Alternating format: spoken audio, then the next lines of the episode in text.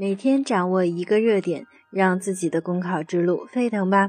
大家好，我是碧涵，今天为大家分享的热点是从三个角度看乐清儿童失联案。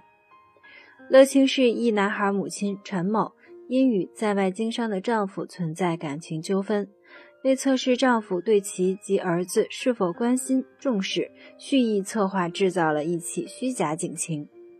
陈某因涉嫌编造故意传播虚假信息罪，已被乐清市公安局依法采取刑事强制措施。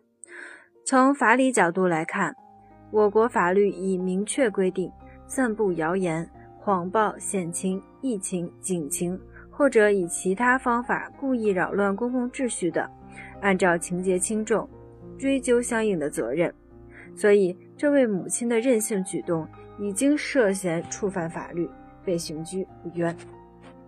从情理角度来看，通过如此方式测试丈夫，不仅是对家庭的不负责任，更是对孩子的无辜伤害。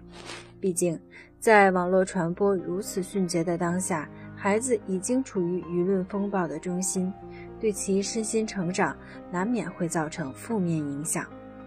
从对社会造成的影响来看，母亲陈某的行为已严重透支了社会诚信和良知，消耗了大量的公共资源，严重扰乱了社会秩序。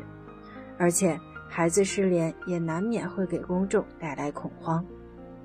虚惊一场虽能够让人放下心来，但这位母亲陈某的做法的确令人气愤。诚如网友评论：“消费公众的善是最大的恶。”也就更别说自己的行为已然触犯了法律。总之，任性之后的代价就需自己承担，这也警示后来者：为人不可任性，越界必然受到惩罚。好啦，今天的热点分享就到这里，感谢您的收听。想获得文字版内容，请关注公众号“公考提分营”。我们下次再见。